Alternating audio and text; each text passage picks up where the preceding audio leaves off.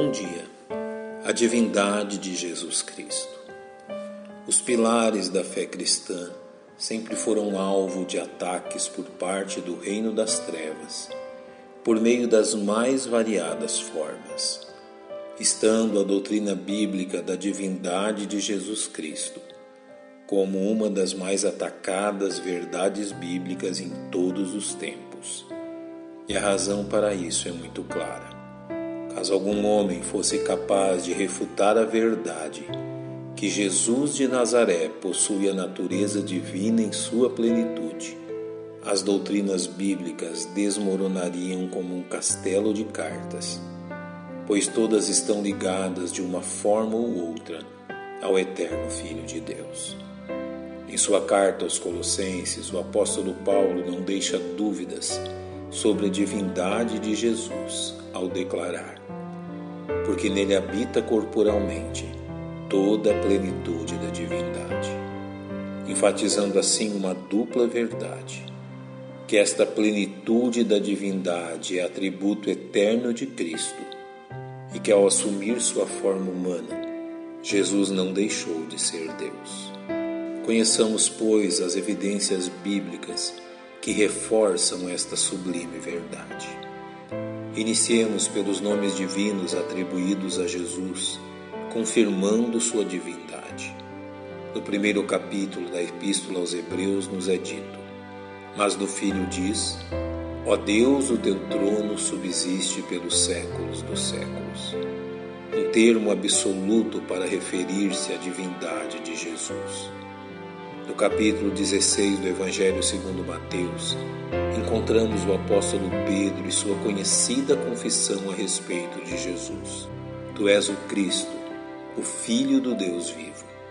E Jesus respondendo disse-lhe: Bem-aventurado és tu, Simão Barjonas, porque tu não revelou a carne e o sangue, mas meu Pai, que está nos céus notemos que o próprio Senhor Jesus reconhece a veracidade desta confissão. Além dos nomes que ligam Jesus Cristo a Deus, também o culto prestado a Jesus, o qual somente Deus pode receber, confirmam sua divindade, como revelado na introdução da primeira carta aos Coríntios. A Igreja de Deus que está em Corinto, aos santificados em Cristo Jesus chamados santos, com todos os que em todo lugar invocam o nome de nosso Senhor Jesus Cristo. Também o autor da carta aos Hebreus reforça essa verdade ao nos dizer. E outra vez, quando introduz no mundo o primogênito, diz: E todos os anjos de Deus o adorem. O que seria uma adoração idólatra, caso Cristo não fosse o próprio Deus.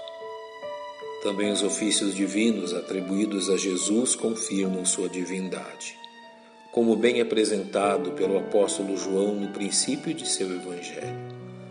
Todas as coisas foram feitas por ele, e sem ele nada do que foi feito se fez. O atributo da criação é propriedade exclusiva de Deus, de forma que, ao atribuir a Jesus este atributo, João o está identificando como o próprio Deus Criador.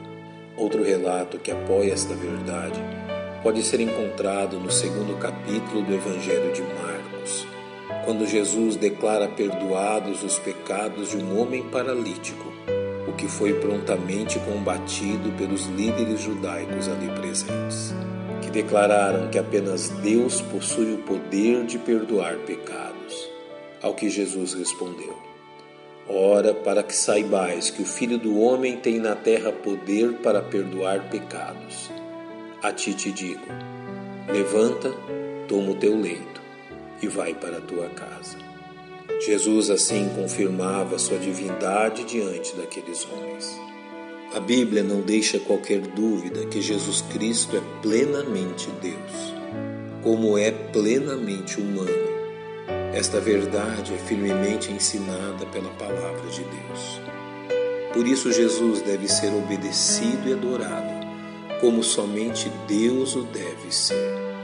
Deus tornou-se homem para que nós, seres humanos, pudéssemos conhecê-lo de uma forma pessoal. Que deve gerar em nós um sentimento de gratidão diante de tão maravilhosa dádiva. Pai, nós te louvamos por Jesus Cristo, nosso Salvador. Reconhecemos Sua divindade e Sua autoridade sobre este mundo. E em nome dele oramos. Amém. Um bom dia e que Deus lhe abençoe.